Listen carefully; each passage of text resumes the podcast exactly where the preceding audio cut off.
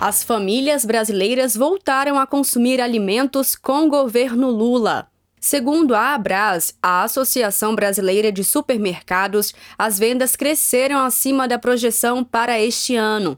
Os dados da pesquisa foram divulgados nesta quinta-feira, 31 de agosto, e apontam um aumento de 3,37% no mês de julho e de 4,24% no mês de junho, na comercialização de produtos. O crescimento no consumo entre janeiro e julho deste ano também foi maior que no mesmo período do ano passado. Para o vice-presidente executivo da Abras, Márcio Milan, ações do governo Lula, como a liberação de 85 bilhões de reais para o novo Bolsa Família, de quase 2 bilhões de reais para o auxílio gás e o aumento no número de empregos, beneficiaram o povo brasileiro, que voltou a consumir nos últimos meses.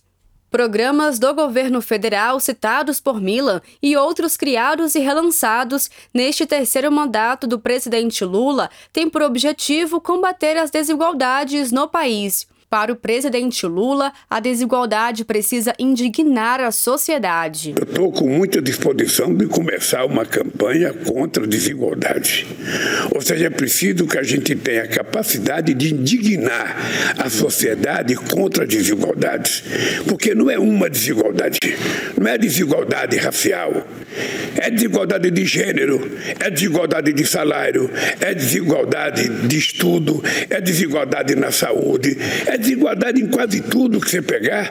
Você tem uma minoria que tem tudo e uma maioria que não tem nada. Sempre assim. O valor dos produtos que compõem a cesta básica brasileira também caiu. A cesta Abras Mercado, por exemplo, que é composta por 35 itens de largo consumo, custava 730 reais no mês de julho e apresentou queda de 1,51% em relação ao mês anterior. Esse é o menor preço da cesta desde fevereiro de 2022. A queda no preço da cesta é reflexo do recuo no preço de itens como feijão, batata e óleo de soja. O consumo de feijão é o destaque no aumento de vendas, segundo a associação.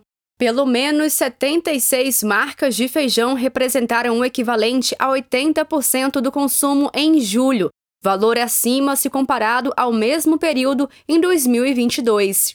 O presidente Lula, que tem como premissa tirar novamente o Brasil do mapa da fome e fazer o país voltar a crescer, frisou no lançamento do Brasil Sem Fome, que aconteceu em Teresina, no Piauí, que um país rico como o Brasil não deveria ter pessoas passando fome. Porque a fome, ela não é vista pelos outros.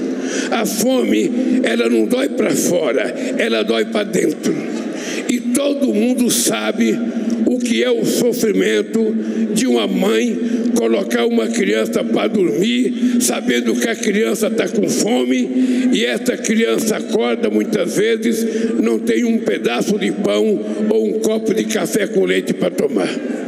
Isso não deveria acontecer no Brasil, porque o Brasil é um país rico. O Brasil é um país que tem muita terra. Dizem que aqui se plantando, tudo dá. O Brasil tem conhecimento científico, tecnológico, genética, nós temos demais. De Brasília, Thaisa Vitória.